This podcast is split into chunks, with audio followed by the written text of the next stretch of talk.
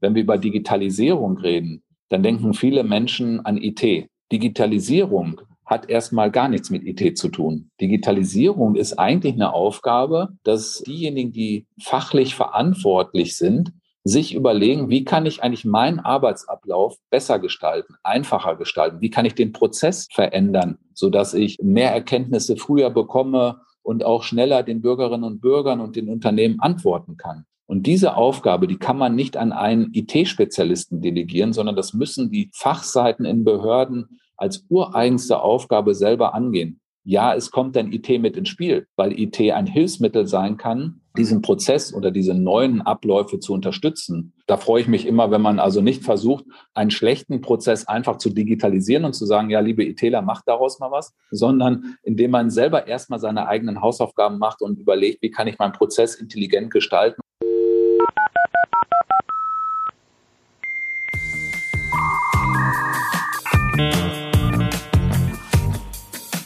Das Internet ist für uns alle Neuland. The potential of what the internet is going to do to society, both good and bad, is unimaginable. Digitalisierung ist doch nicht nur der Breitbandausbau.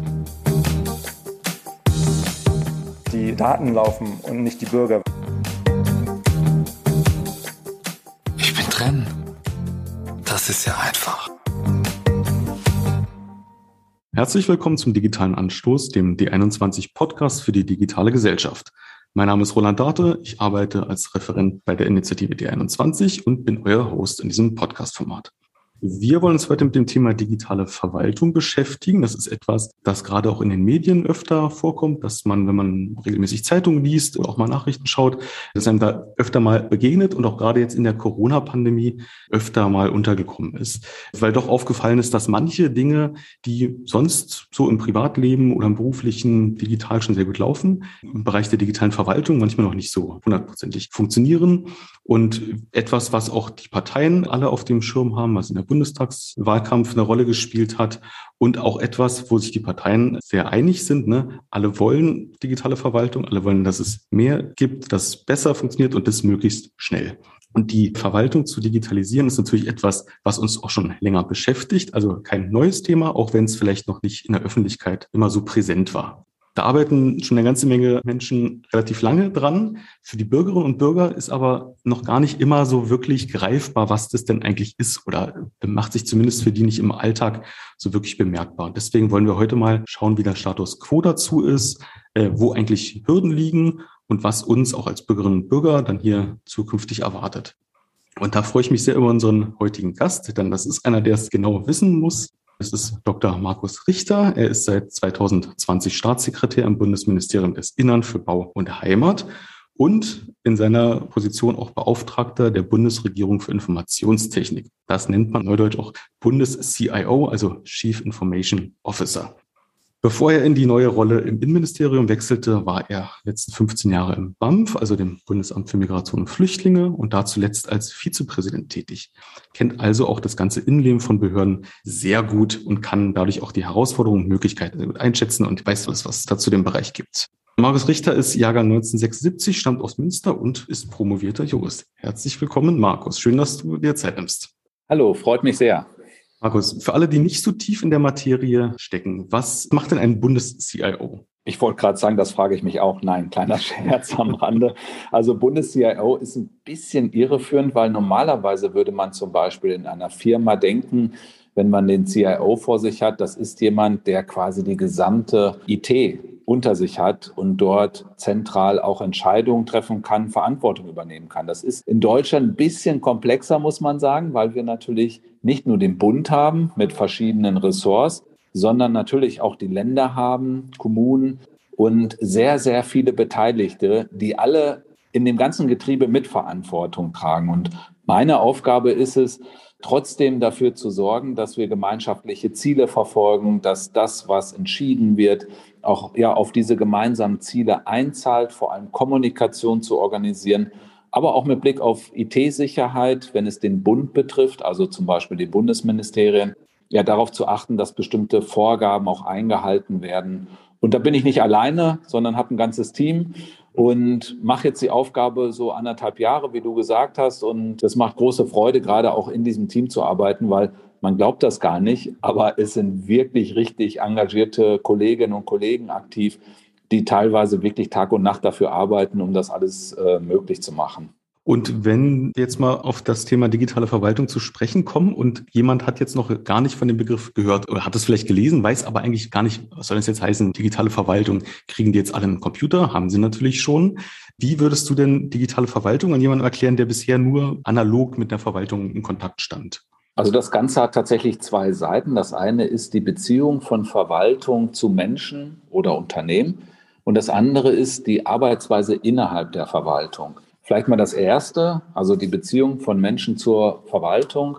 Ich glaube, das haben wir alle jetzt in der Corona-Situation sehr stark wahrnehmen müssen, was es heißt, wenn man auf einmal darauf angewiesen ist, räumliche Diskrepanz zu überwinden. Das heißt, wenn ich eben nicht in der Verfasstheit bin, zum Beispiel auf ein Bürgeramt zu gehen oder in eine Behörde zu gehen, um Anträge schriftlich zu stellen, weil es schlichtweg verboten ist oder in meine Lebenssituation nicht passt, wie organisiere ich das?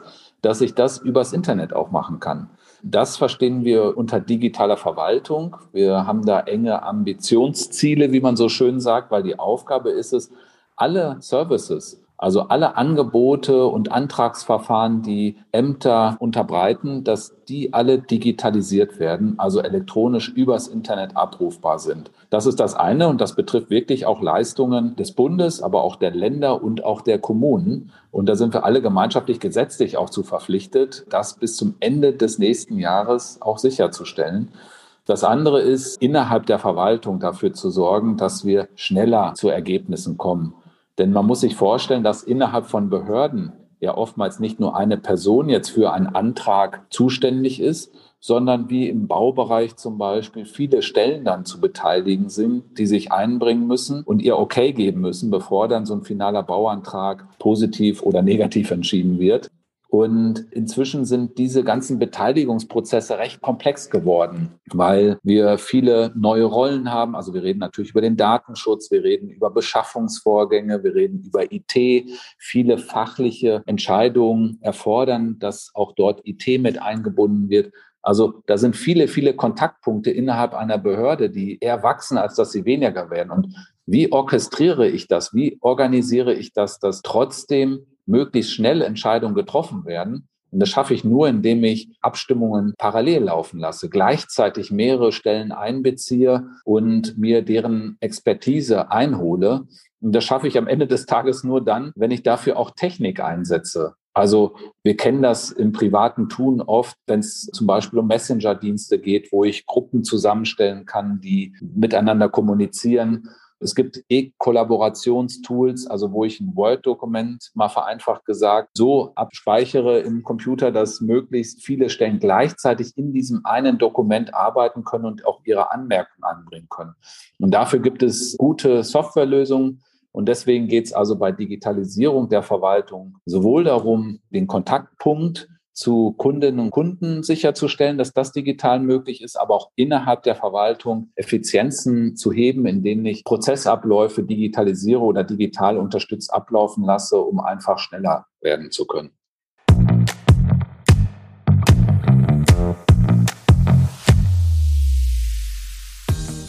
Die digitale Verwaltung kommt bisher nicht in der Breite der Bevölkerung an. Während die Bürgerinnen in Deutschland im Privat- und Berufsleben immer intensiver digital unterwegs sind, stagniert die Nutzung von digitalen Verwaltungsleistungen. Zu diesem Ergebnis kommt die Studie E-Government Monitor 2021. Seit 2012 messen wir mit dieser Studie in einem jährlichen Lagebild die Nutzung und Akzeptanz digitaler Verwaltungsangebote in Deutschland, Österreich und der Schweiz. Die neuen Ergebnisse sprechen eine deutliche Sprache. Wer wegen der Einschränkungen durch die Corona-Pandemie einen starken Anstieg der Inanspruchnahme digitaler Verwaltungsangebote vermutet hat, wird von den Ergebnissen überrascht sein. Die aktuelle Nutzung von E-Government hat sich in Deutschland in diesem Zeitraum so gut wie gar nicht verändert. Nach wie vor nutzt nur rund die Hälfte der Bürgerinnen in Deutschland digitale Verwaltungsangebote. Noch schlechter sieht es bei der Zufriedenheit mit dem aktuell verfügbaren Online-Angebot der Städte oder Kommunen aus. Diese ist auf 47 Prozent zurückgefallen. Das ist ein Rückgang um 15 Prozentpunkte gegenüber dem Vorjahr und damit ein Allzeittief. Zwar empfinden 66 Prozent die digitale Abwicklung von Behördenleistungen als Erleichterung gegenüber dem Gang zum Amt und 70 Prozent können sich vorstellen, zukünftig öfter Behördengänge digital durchzuführen, doch auch die Ansprüche an die digitale Verwaltung steigen. Alle abgefragten Kriterien zur Zufriedenheit wurden schlechter bewertet als im Jahr zuvor. Die markantesten Rückgänge betreffen die Zuverlässigkeit der Systeme, einfache Bedienbarkeit, Aktualität der Angebote und Auffindbarkeit benötigter Informationen.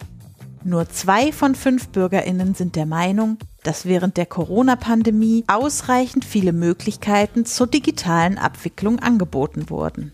Barrieren bei der Nutzung sorgen für zusätzliche Unzufriedenheit.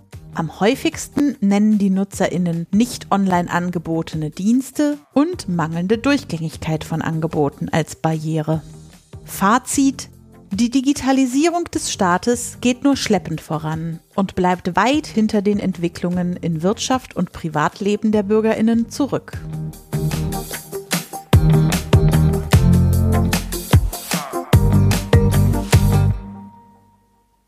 Markus, nun ergibt unsere Studie, dass die Zufriedenheit der Menschen mit dieser digitalen Verwaltung oder mit dem, was ihnen da aktuell begegnet, noch mäßig ist. Wie erklärst du dir das und kannst du das auch nachvollziehen, dass die Menschen da noch nicht so happy sind mit dem, was ihnen da aktuell begegnet?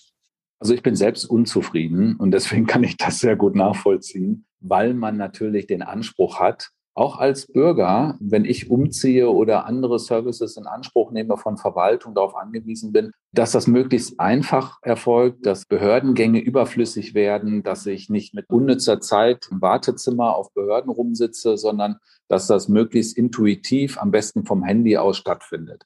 Und von diesem Zielbild sind wir einfach noch ein großes Stück entfernt. Jetzt kann man sagen, warum ist das eigentlich so? Warum haben wir nicht früher angefangen, bestimmte Dinge zu tun oder warum sind wir nicht schneller im Umsetzen? Ganz klar ist, dass, und da unterscheidet sich Deutschland auch von anderen Staaten in Europa zum Teil, wir haben eben eine diverse Struktur. Das heißt, wir fangen ja nicht auf der grünen Wiese an und überlegen uns mal, wie kann man jetzt eine Leistung digital übers Internet anbieten. Und wir bauen dahinter mal ein Fachverfahren, das die Sachbearbeiterinnen und Sachbearbeiter in die Lage versetzen, das alles elektronisch zu machen sondern wir haben in all diesen Bereichen schon existierende Lösungen, die teilweise sehr divers sind. Die kann man aber auch nicht leicht mal eben kurz abschalten und durch etwas anderes ersetzen, weil wir auch unterschiedliche Gesetzgebungen haben. Also wenn ich jetzt nochmal das Baurecht nehme, dann ist das ein Rechtsbereich, der vor allem Landesrecht ist. Und da gibt es durchaus Unterschiede in den Bauordnungen zwischen den Ländern. Deswegen, wenn wir etwas ersetzen oder vereinheitlichen oder etwas auch bundesweit ausrollen wollen, dann müssen wir vor allem diese Bestandsaufnahme machen und Systeme bauen, die so leicht adaptierbar sind, dass sie eben auf alle passen. Und das ist ein schmerzhafter Prozess, weil liebgewonnenes abgeschaltet werden muss, ersetzt wird durch anderes. Es ist auch ein dicker, wie man so schön sagt, Change-Prozess weil Arbeitsweisen sich dadurch ändern. Also wenn ich in der Vergangenheit eine einfache Excel-Liste geführt habe zum Beispiel und dort Vorgänge bearbeitet habe und auf einmal eine andere Anwendung bekomme, wo weitere Knöpfe dran sind und im Hintergrund Dinge laufen, dann muss ich natürlich dafür sorgen, dass auch die Menschen, die diese Systeme bedienen, wissen, was sie tun und wie es funktioniert. Und das muss auch gewollt sein, weil damit teilweise auch Veränderung der Arbeitsabläufe einhergehen. Also dieses kleine Beispiel zeigt, wie aufwendig es ist, hier Veränderungen herbeizuführen.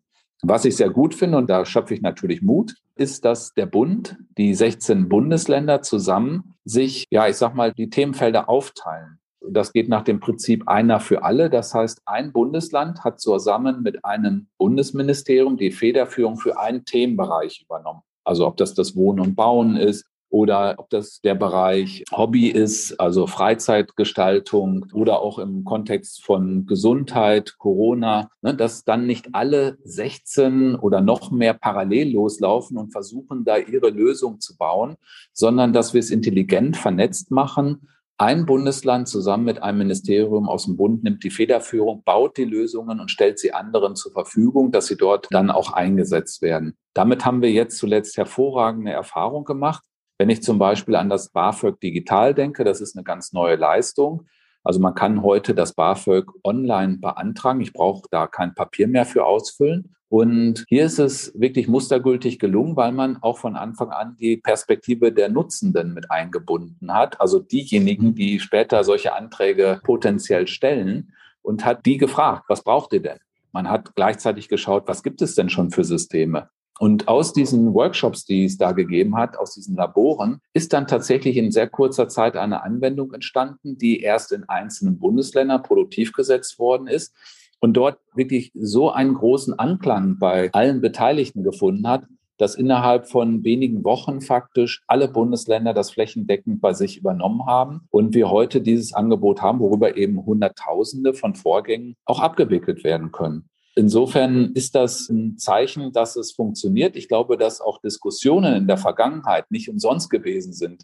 Wir bewegen uns ja im Föderalismus. Es gibt verteilte Verantwortungen. Und es ist klar geworden, dass niemand irgendjemandem etwas wegnehmen will, sondern wir wollen gemeinschaftlich erfolgreich sein. Und ich freue mich, dass wir mit dem Team der 16 CIOs der Bundesländer, mhm. die es ja auch gibt, wirklich ein gutes Commitment haben miteinander und wir gemeinsam in diese Richtung gehen, weil wir sagen, jetzt ist die Zeit, in der wir einfach liefern müssen.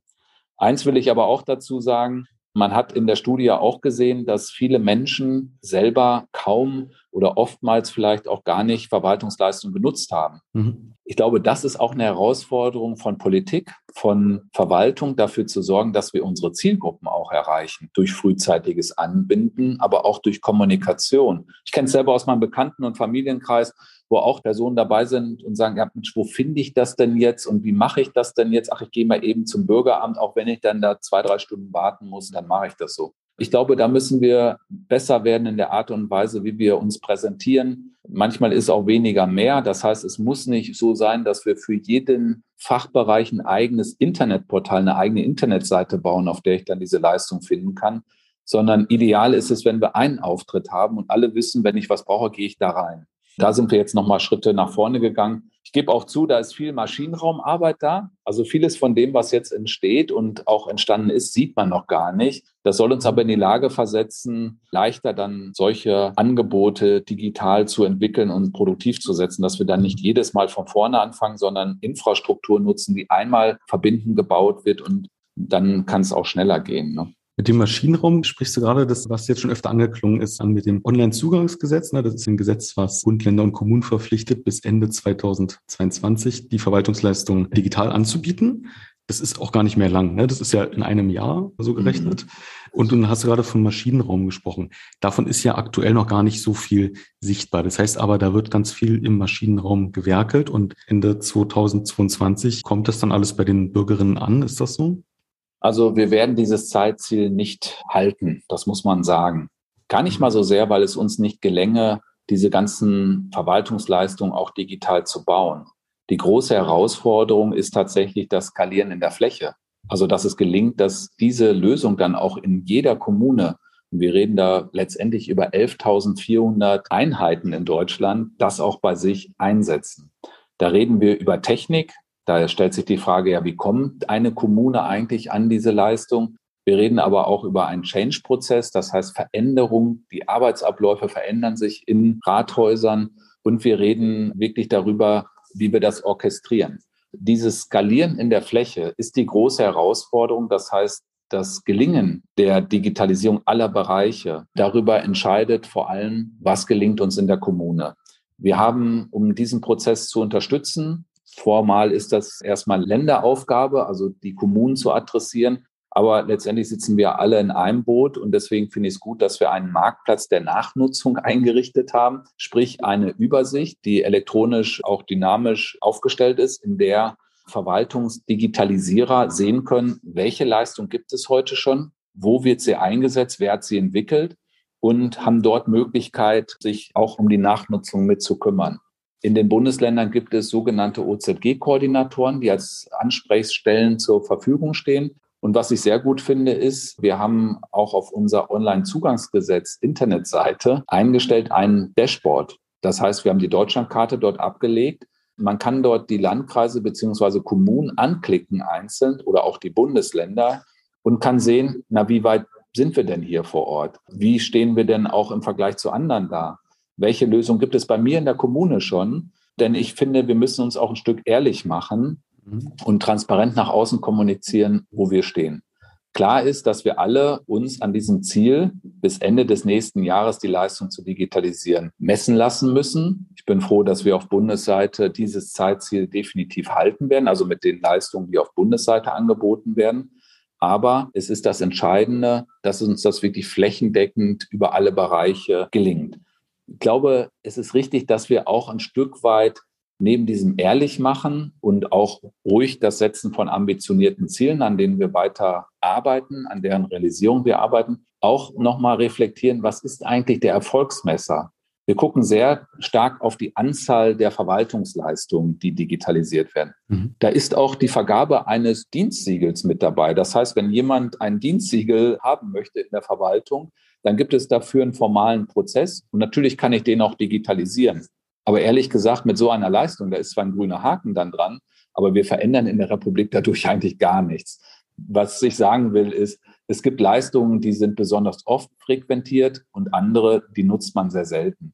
Und deswegen finde ich diese bloße Zahl auch irreführend. Wir reden da von 575 Leistungen, die zu digitalisieren sind. Auch diese Zahl ist schon ein Stück weit, ich will nicht sagen gegriffen, aber sehr ungenau und sehr grob. Für mich wäre es viel interessanter zu sehen, wie erfolgreich sind wir denn mit dem, was wir digitalisieren? Welche Zielgruppen adressieren wir dadurch? Wie oft wird die Leistung dann tatsächlich genutzt und wie zufrieden waren die Menschen, die es genutzt haben? Das sind für mich die wahren Indikatoren.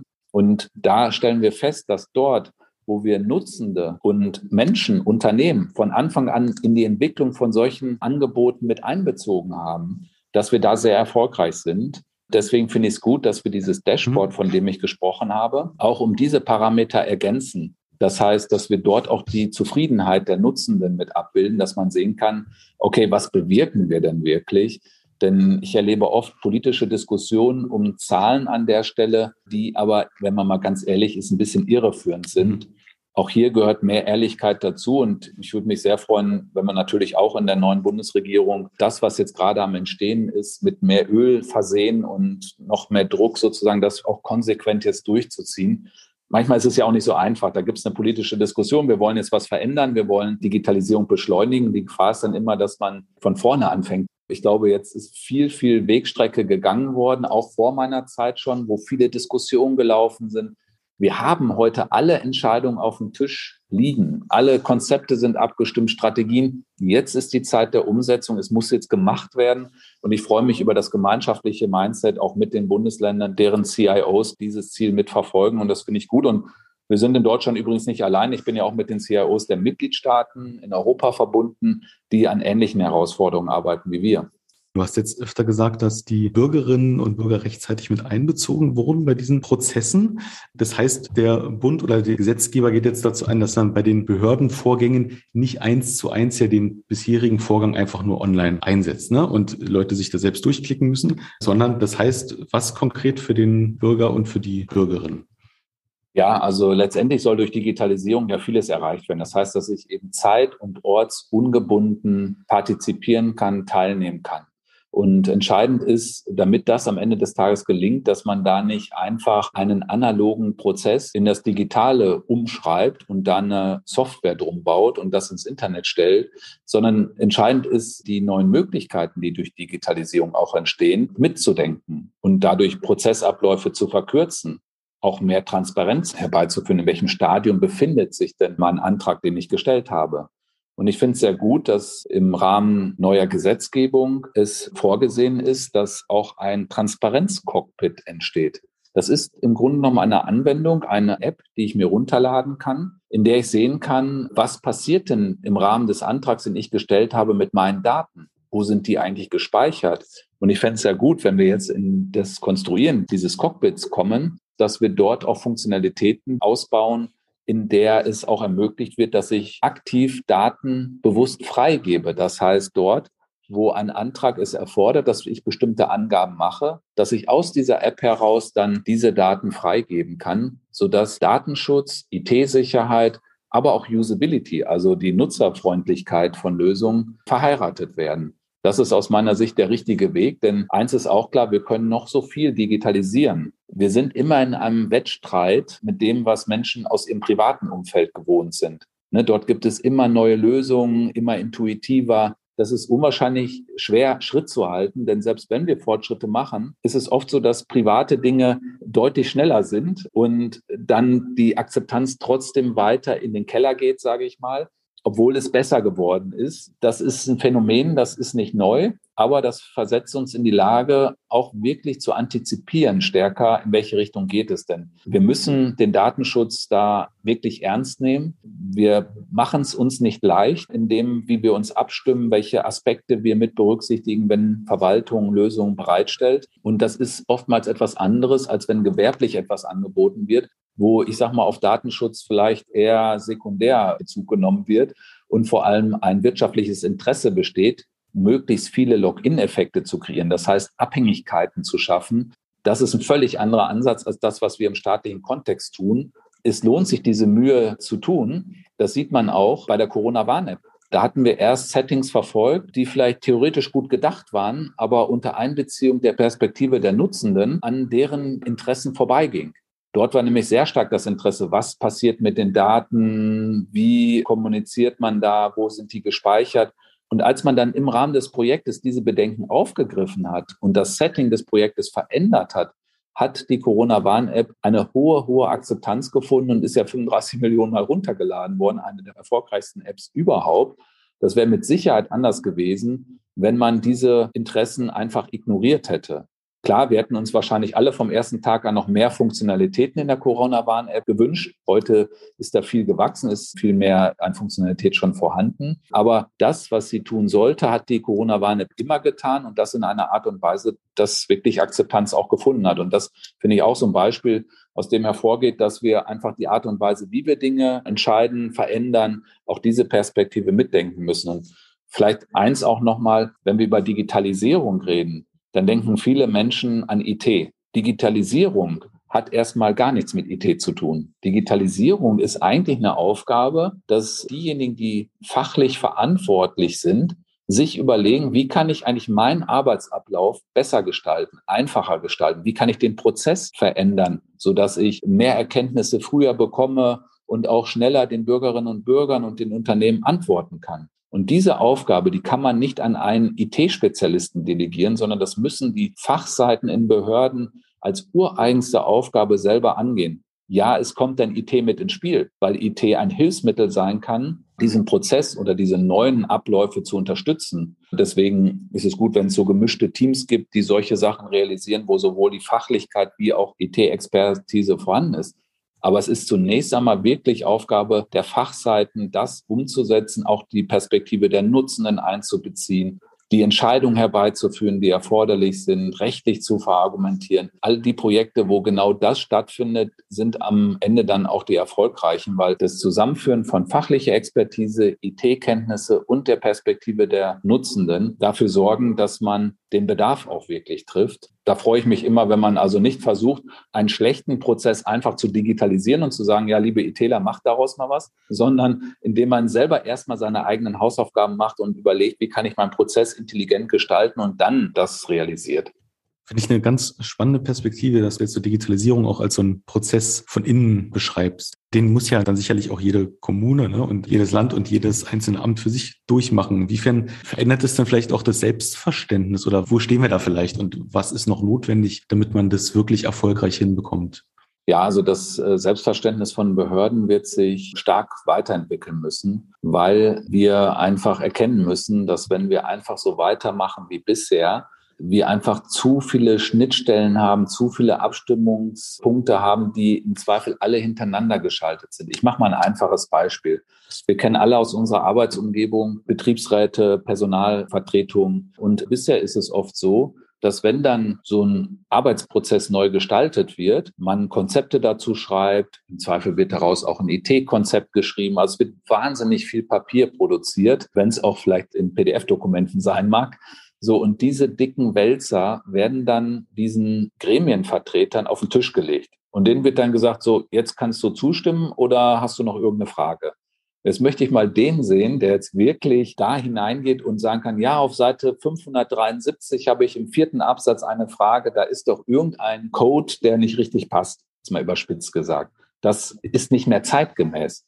Ich glaube, wir müssen die Arbeitsweise verändern, indem wir Software und auch Konzepte und auch Abstimmungsprozesse wirklich parallelisieren. Das muss man stärker gleichzeitig ablaufen lassen, als so wasserfallartig hintereinander schalten. Das bedingt aber eine andere Kommunikation und es gibt dafür auch spezifische Arbeitsmethoden, die summieren so alle unter dem Stichwort Agilität.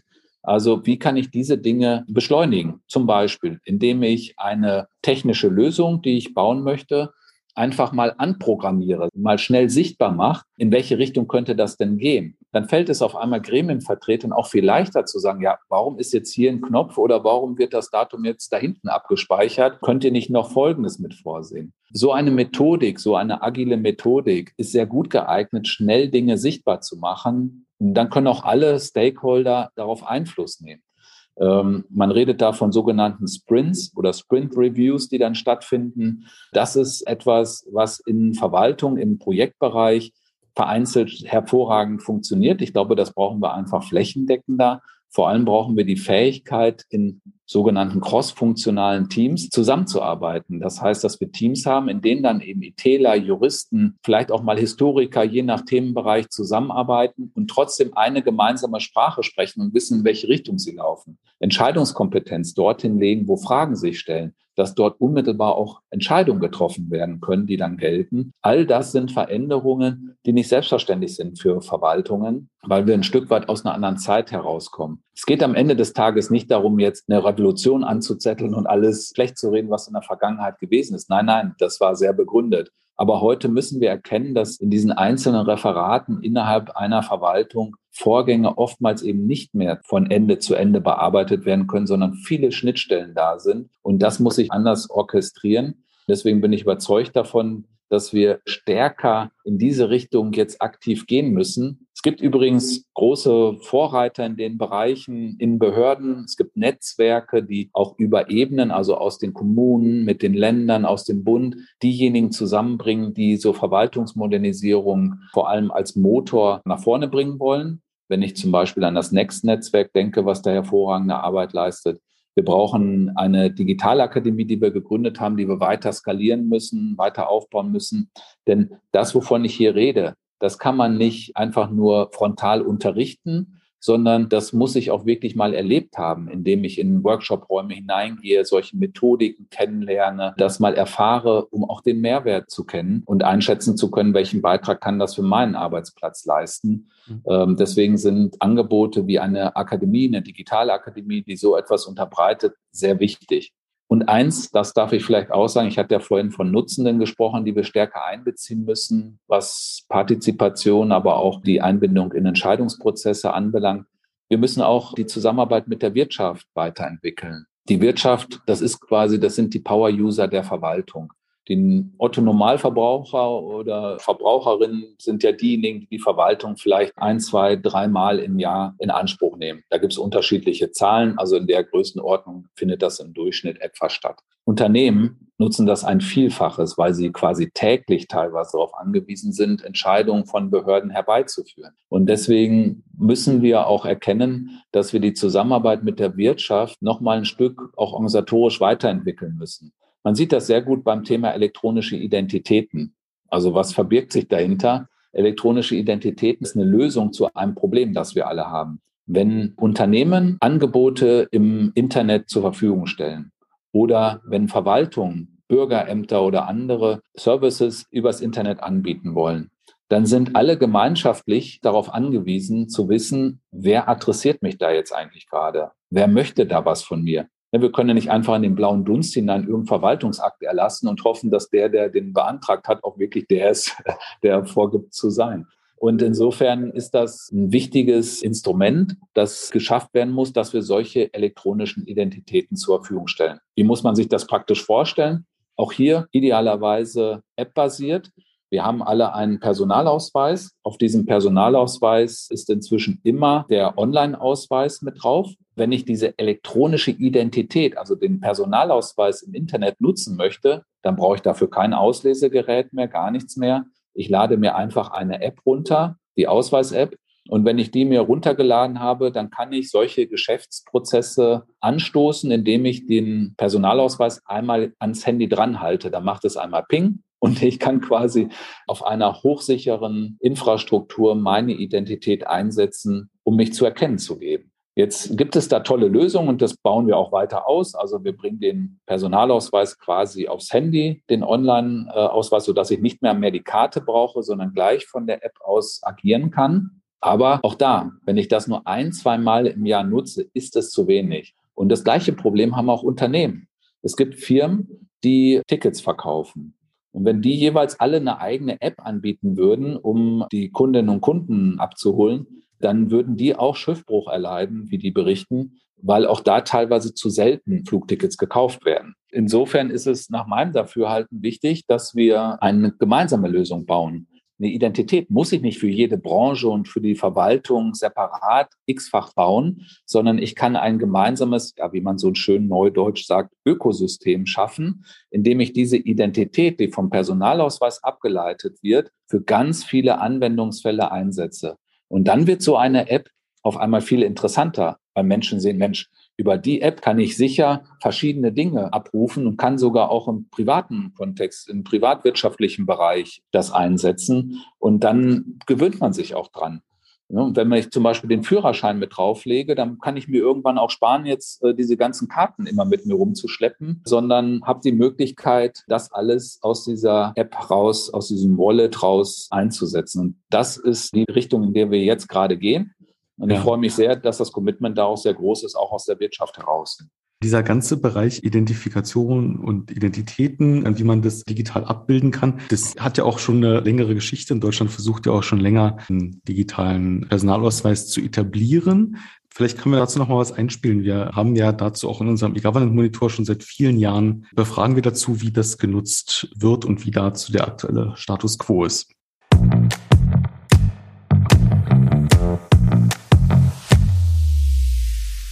Ende 2020 sind die letzten Personalausweise der alten Generation ausgelaufen. Wer nun einen gültigen deutschen Personalausweis hat, besitzt den neuen Personalausweis, der sich durch sein Scheckkartenformat sowie den implementierten Chip auszeichnet. Dieser Chip ermöglicht unter anderem die Nutzung der Online-Ausweisfunktion EID quasi das digitale Vorzeigen des Personalausweises für digitale Verwaltungsleistungen oder Transaktionen. 35 Prozent der Deutschen mit gültigem Personalausweis haben die EID freigeschaltet. Doch bislang genutzt haben sie lediglich 9 Prozent. Der digitale Ausweis befindet sich in stetiger Weiterentwicklung, doch der E-Government Monitor zeigt über die letzten Jahre kaum Fortschritte in der Nutzung. Auch weil bisher größere Hürden wie die Anschaffung spezieller Geräte und die geringe Menge an Anwendungsmöglichkeiten bestanden.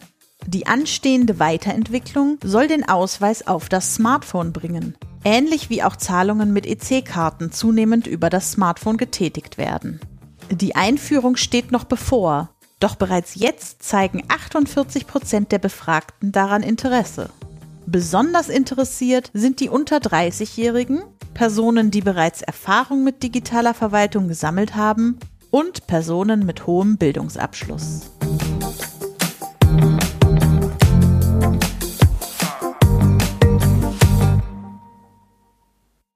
Nun scheint das sehr komplex zu sein, diesen Personalausweis digital irgendwie nutzbar zu machen und so, dass die Menschen auch das akzeptieren und auch nutzen wollen, dass sie dem auch vertrauen. Vielleicht kannst du da noch mal erklären, was so die ganz besonderen Herausforderungen sind, weil es ist ja schon ein sehr essentielles Dokument, was die Bürgerinnen haben und warum das vielleicht auch was anderes ist, als wenn die Bank mir eine EC-Karte ausstellt. Also zunächst mal muss man sehen, dass die Nutzung des Online-Ausweises gerade zu Corona-Zeiten deutlich angestiegen ist. Und das zeigt, dass wirklich ein Bedarf dafür da ist. Aber dass Menschen in der Vergangenheit es auch als zu komplex wahrgenommen haben. Oft nicht Bescheid wussten, ja, wie mache ich das jetzt eigentlich? Wo finde ich jetzt die App? Die ist zwar in jedem App Store verfügbar, aber oftmals ist eben das Wissen darum nicht da. Es ist auch die Frage, wie ich beraten werde auf den Ämtern. Wenn ich danach frage, wofür kann ich denn jetzt den Online-Ausweis nutzen, der da mit drin ist und wie geht das denn, dann wage ich mal zu prognostizieren, dass nicht immer gleich die passende Antwort kommt. Insofern zeigt dieses Phänomen, dass wir es hier mit verschiedenen Dingen zu tun haben. Das eine, wir müssen die Technik weiter vereinfachen. Da sind jetzt gerade zuletzt nochmal große Sprünge nach vorne geschafft worden. Und unser Ziel ist es, dass wir zum Jahreswechsel den Online-Ausweis auch aufs Handy bekommen. Ich muss zugeben, das hängt auch ein Stück weit vom Handytyp ab. Also unser Ziel ist natürlich schnell zu skalieren, alle Handytypen abzubilden. Aber das wird sukzessive im ersten Halbjahr nächsten Jahres noch weiter wachsen müssen. Nichtsdestotrotz ist der Weg der richtige, dass wir immer mehr vereinfachen. Früher, also noch äh, vor gar nicht so langer Zeit, brauchte man noch Auslesegeräte und andere Dinge. Das war äh, zu komplex. Und ich glaube, dass heute die Technik uns da einfach viel, viel mehr ermöglicht und bin froh, dass wir das jetzt alles so abbilden können. Oder auch dieses Beispiel mit der PIN. Mit dem Online-Ausweis ist auch eine PIN verbunden, die ich einsetze, wenn ich meine Identität nutze. Viele von uns haben die PIN vergessen oder haben sie sich vielleicht nie abgespeichert oder irgendwo abgelegt. Wenn ich das bisher dann zurücksetzen lassen wollte, die PIN und durch eine neue ersetzen wollte, dann musste ich dafür auf das Amt gehen, um dort das neu zu beantragen. Da wurden jetzt Gesetze für geändert, dass das nicht mehr erforderlich ist. Das heißt, ich kann aus der Ausweis-App selbst heraus eine neue PIN aktivieren, mir zuschicken lassen. Ja, die wird erstmal per Post noch zugeschickt, weil an einer Stelle muss man ja die Identität klären. Aber es ist schon mal ein deutlicher Schritt nach vorne. Ich brauche auf kein Amt mehr gehen. Es ist ein nicht ganz einfaches Unterfangen, Identitäten sicherzustellen. Und das ist ein Unterschied, ob ich meinen Personalausweis quasi ins Internet bringe oder ob ich eine Überweisung vom Konto aus mache, wo wir verschiedene Wege ne, mit PIN, TAN oder anderen Identifikationen arbeiten. Ne, wenn eine Überweisung schief geht oder ausgenutzt wird, ist es was anderes, als wenn meine Identität vom Personalausweis abgeleitet, vielleicht missbräuchlich eingesetzt wird. Und es ist auch was anderes, ob ich eine einzelne Überweisung mache oder ob ich ein Konto eröffnen will wo ebenfalls die Identität nachzuweisen ist. Und deswegen finde ich sehr gut, dass die Lösung, die mit unserem Ausweis verbunden ist, die das höchste Schutzniveau hat, also was IT-Sicherheit anbelangt, was auch Identifikation äh, anbelangt und den Datenschutz anbelangt, dass wir das für Kontoeröffnung nutzen. Denn wir alle kennen sicherlich auch Videoident in vielen Bankenbereichen oder auch Carsharing-Bereichen ist zur erstmaligen Identifikation es erforderlich, dass ich über eine Webcam oder übers Handy meinen Personalausweis gegen die Kamera halte, mein Gesicht gleichzeitig in die Kamera halte und gucke, dass Lichtreflexion den Personalausweis richtig sichtbar macht. Das ist, glaube ich, nicht mehr State of the Art. Das brauchen wir alles nicht, weil wir eine noch sicherere Lösung über den Personalausweis heute schon haben. Wir müssen jetzt schauen, dass das tatsächlich zur Anwendung kommt, dass wir eine Marktdurchdringung sozusagen, wie man so schön sagt, äh, erreichen, dass wir viele Anwendungsfälle darüber abbilden, denn wir haben so ein bisschen das Henne-Ei-Prinzip. Die Technik ist besser geworden, aber wir müssen auch Anwendungsfälle dazu haben, die auf diese Technik setzen. Da bin ich sehr froh, dass wirklich ein gemeinsames Verständnis entstanden ist, auch mit der Wirtschaft zusammen genau diesen Weg zu gehen. Wir haben auch ein Projekt aufgesetzt, das das äh, umsetzt. Ich gebe zu, wo wir auch Lernkurven haben. Denn in dieses System, in diese Wallet haben wir zum Beispiel auch den Führerschein äh, mit eingebracht. Also Wallet ist quasi auf dem Handy ein Bereich, in dem ich sicher Dokumente ablegen kann. Der eine oder andere kennt das vielleicht tatsächlich von Theaterkarten oder auch Flugtickets. Wenn ich das aufs Handy runterlade, dann gibt es dafür auch Apps, in die ich dann ja in so ein Wallet, in so eine Brieftasche, so eine elektronische, diese Dinge dann ablegen kann. Und genauso ähnlich muss man sich das vorstellen äh, mit der Ablage auch des Online-Ausweises dann äh, in, in so einen Bereich ja, wir alle haben, denke ich, wahrgenommen, also welche Herausforderungen damit verbunden sind, äh, das dann äh, mit Leben zu füllen. Aber wir haben so ein Projekt aufgesetzt. Ja, das ist erstmal nur ein Projektstatus. Und womit wir total überrannt worden sind, war die Reaktion auf den Führerschein. Denn wir haben verschiedene Anwendungsfälle realisiert, zum Beispiel Hotel-Check-In, dass ich das aus der Wallet heraus alles nutzen kann. Und als wir den Führerschein reingelegt haben, sind statt der prognostizierten 30, 40, 50.000 Nutzenden auf einmal Hunderttausende von Nutzenden auf dieses Pilotsystem gegangen, womit dann das ganze System in die Knie gegangen ist. Wir waren noch nicht in der echten Produktivumgebung und insofern zeigt mir das zwei Dinge. Das eine ist, es ist ein hoher Bedarf da. Wenn wir die richtigen Anwendungsfälle haben, dann ist äh, auch die Akzeptanz sehr hoch, gerade weil es eben so sicher ist. Und zweitens, ja, wir müssen noch stärker auch lernen, dass nicht alles perfekt ist, was der Staat macht. Das heißt, wir müssen auch akzeptieren, dass es so etwas wie Fehler- und Lernkultur gibt, innerhalb der Verwaltung, aber auch in der öffentlichen Wahrnehmung.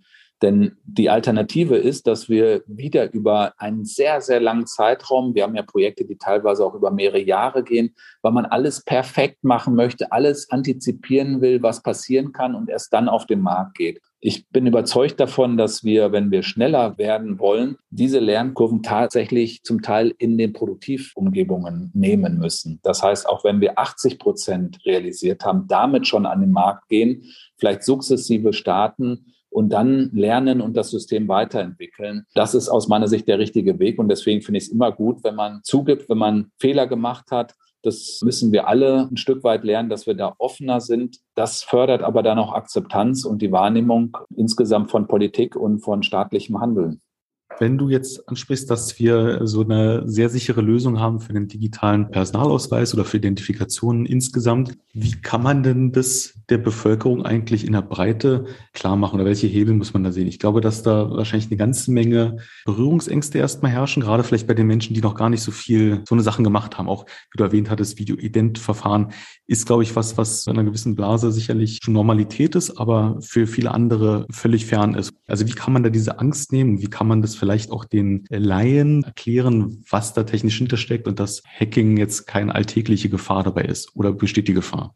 Ich glaube, zur Wahrheit gehört dazu, dass es nie absolute Sicherheit gibt. Und das gilt sowohl für digitale Prozesse wie auch für analoge Verfahren, also die papiermäßig ablaufen. Deswegen reden wir hier immer über ein Sicherheitsmanagement, ja, Risikoabwägung. Ich finde es großartig, dass gerade wenn es um Identitäten geht, da wirklich ein Höchstmaß an Sicherheit stattfindet, sodass es faktisch ausgeschlossen ist, trotz dessen, was ich gerade gesagt habe, dass dort Angriffe erfolgreich sein können. Die meisten Angriffe, ich würde mal wirklich sagen, 80 Prozent dessen, was wir dort feststellen, ob das jetzt Hackerangriffe sind oder ob das Viren sind oder andere Dinge, resultieren daraus, dass einzelne Rechenzentren, wo die Server stehen, auf denen die ganzen Sachen laufen, nicht so geschützt sind, wie es sein sollte. Das sieht man immer wieder, dass die Ursache, also nicht die Ursache, aber zumindest ein Beitrag für einen entstandenen Schaden daran liegt, dass dort Sicherheitsvorgaben, Zertifizierung nicht eingehalten worden sind. Und insofern, klar, wichtig ist, dass man die IT-Sicherheit in dem Betreiben von solchen Systemen groß schreibt, das ernst nimmt. Und ich bin froh, dass wir in Deutschland das Bundesamt für Sicherheit in der Informationstechnik haben. Das ist eine weltweit führende, hoch angesehene Institution, die für staatliche Organe das sicherstellt, aber natürlich auch beratend für die Wirtschaft zur Verfügung steht und abgerufen wird. Zusätzlich zu dieser IT-Sicherheit, was den Betrieb von solchen Systemen anbelangt, ist auch ja die sogenannte Architektur. Das heißt, wie überlege ich mir, wo werden eigentlich Daten gespeichert? Wenn ich nochmal das Beispiel Corona-Warn-App nehmen darf, dort werden zentral gar keine Daten gespeichert, sondern lediglich auf dem Handy findet die Interaktion sozusagen zu anderen Handys statt und da werden auch keine Namensdaten gespeichert. Das heißt, wo nichts ist, kann ich auch nichts angreifen. Ich muss mir genau überlegen, für welche Aufgabe brauche ich welche Daten, wo speichere ich sie und wie speichere ich sie. Und da ist wirklich meine Erfahrung, ich bin jetzt anderthalb Jahre CIO des Bundes, dass gerade in den Bereichen extrem viel Arbeit investiert wird, wenn eine staatliche Lösung angeboten wird und die höchsten Standards, die es im IT-Bereich überhaupt gibt, dort auch berücksichtigt werden. Ich glaube schon zu sagen, darin unterscheiden wir uns vielleicht zu manch anderen Ländern, aber auch zu manch privaten Angeboten, die wir alle so nutzen.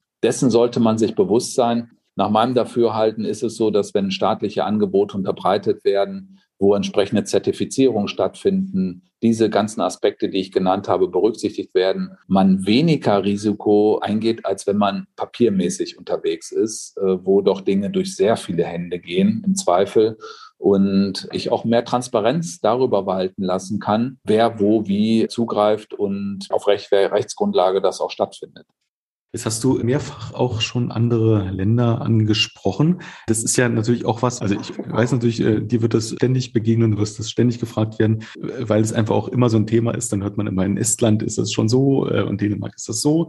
Ähm, aber man liest es natürlich auch in den Medien. Ne? Da wird auch das immer schnell herangezogen mal. Vielleicht kannst du noch mal was sagen, auch Richtung Perfektionismus. Ist das eine andere Kultur, die in anderen Ländern herrscht? Ist das überhaupt was, wo Deutschland hinterherhinkt oder hat das vielleicht sogar auch seine Vorteile, wie Deutschland rangeht? Wie wird sich das entwickeln?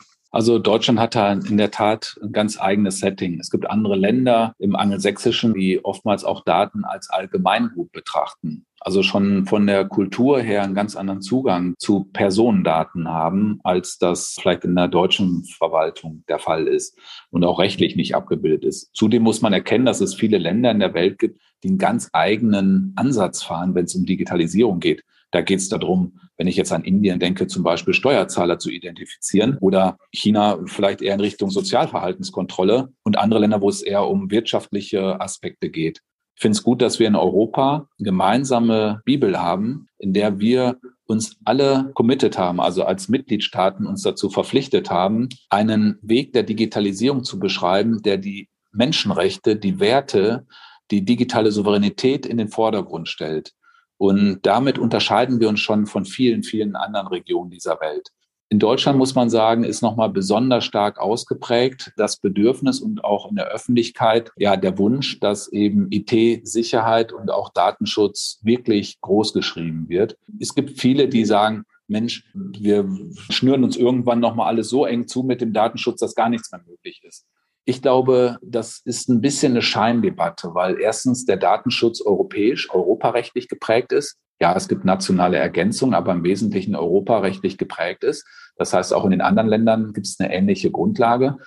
Und ich glaube, wir müssen aktiver die Möglichkeiten sehen, die der Datenschutz eröffnet. Ich will nochmal das Thema Corona-Warn-App nennen, wo man das sehr schön sehen kann, wie das gelingen kann und auch das Aufnehmen weiterer Funktionalitäten gelingen kann. Letztendlich ist das, was im Datenschutz stattfindet, etwas, das ja auch die Perspektive der Nutzenden sehr stark abbildet. Deswegen glaube ich, man muss dieses Bedürfnis einfach ernst nehmen. Und was ich sehr spannend finde, ist, dass daraus auch durchaus ein Exportschlager werden kann. Wenn ich zum Beispiel, ich will jetzt auch nicht zu technisch werden, aber wenn ich zum Beispiel an die ganzen Cloud-Dienste denke, dann sind das ja oft Dienste, die von amerikanischen Unternehmen angeboten werden. Es gibt rechtliche Vorgaben, nachdem Daten, die in Deutschland oder in Europa entstehen, auch äh, nicht ohne weiteres nach Amerika abfließen dürfen. Hier eine Infrastruktur zu bauen, die diese datenschutzrechtlichen Aspekte ernst nehmen, sich intelligente Lösungen einfallen zu lassen, so wie wir es jetzt gerade auch tun, wenn wir so ein Cloud-System für die Verwaltung aufbauen, das sorgt auch für Veränderungen auf dem Markt, weil dann Hyperscaler, also große IT-Firmen, auch bereit sind, Zugeständnisse zu machen. Die wollen ja letztendlich auch sich Märkte erschließen. Das versetzt uns in die Lage, dort auch neue Modelle zu kreieren,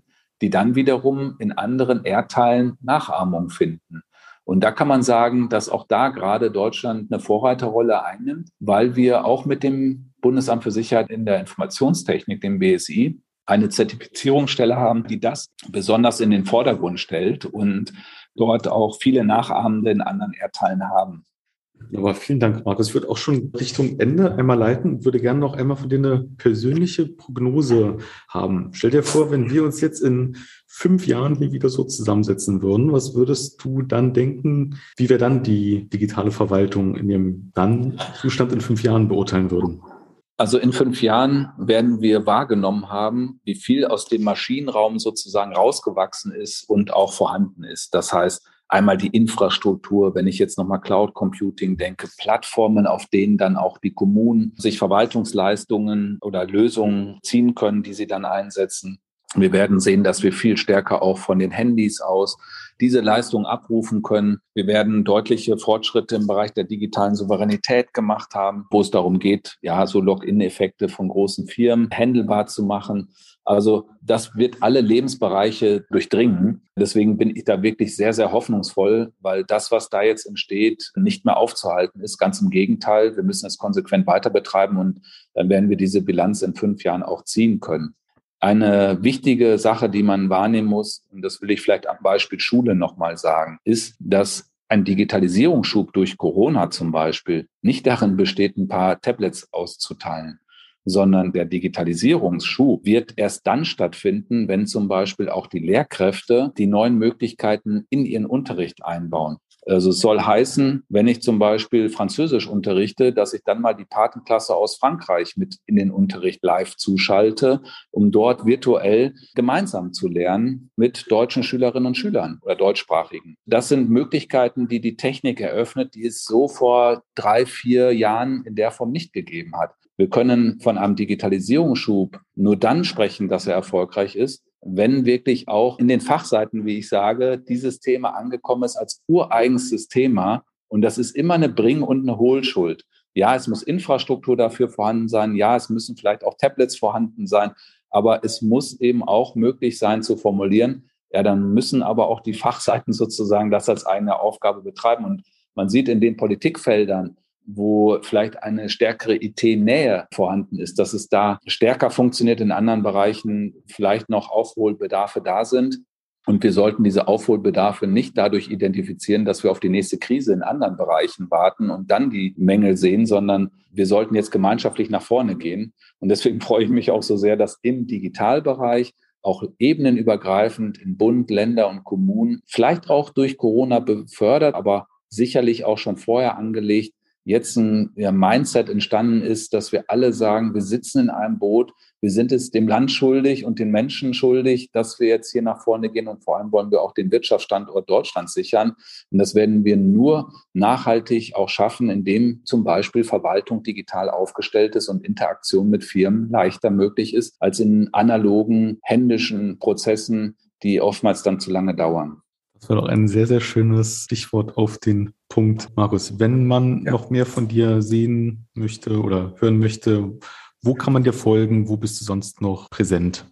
Also ich habe einen eigenen Podcast auch. Ähm, ja, äh, Rohrpost auf die Ohren nennt er sich. Ähm, äh, da unterhalte ich mich auch mal mit Expertinnen und Experten, aber auch in einer verständlichen Sprache. Und das andere ist, über Twitter bin ich auch jederzeit abrufbar und da bin ich auch sehr aktiv, indem ich zum Beispiel auch Entwürfe zu Umsetzungsprogrammen einfach mal teile und Meinungen einhole und auch durchaus selbstkritisch unterwegs bin. Das gehört zur Authentizität dazu, sage ich mal. Ansonsten immer gerne einfach adressieren, auch über das Innenministerium, wo ich jetzt aktuell aufgehängt bin. Also freue mich immer über direkten Austausch. Dann danke dir vielmals für deine Zeit und für dieses aufschlussreiche Gespräch, Markus. Danke dir. Ich danke dir herzlich. Und dann kommen wir hiermit zum Ende. Ihr findet uns bei Apple Podcasts, Spotify, Google Podcasts, Audible und überall, wo es Podcasts gibt. Und schickt uns natürlich gerne auch Feedback oder Themenwünsche einfach über Twitter an initiative-d21 oder gerne auch per Mail an podcast.initiative-d21.de. Macht's gut.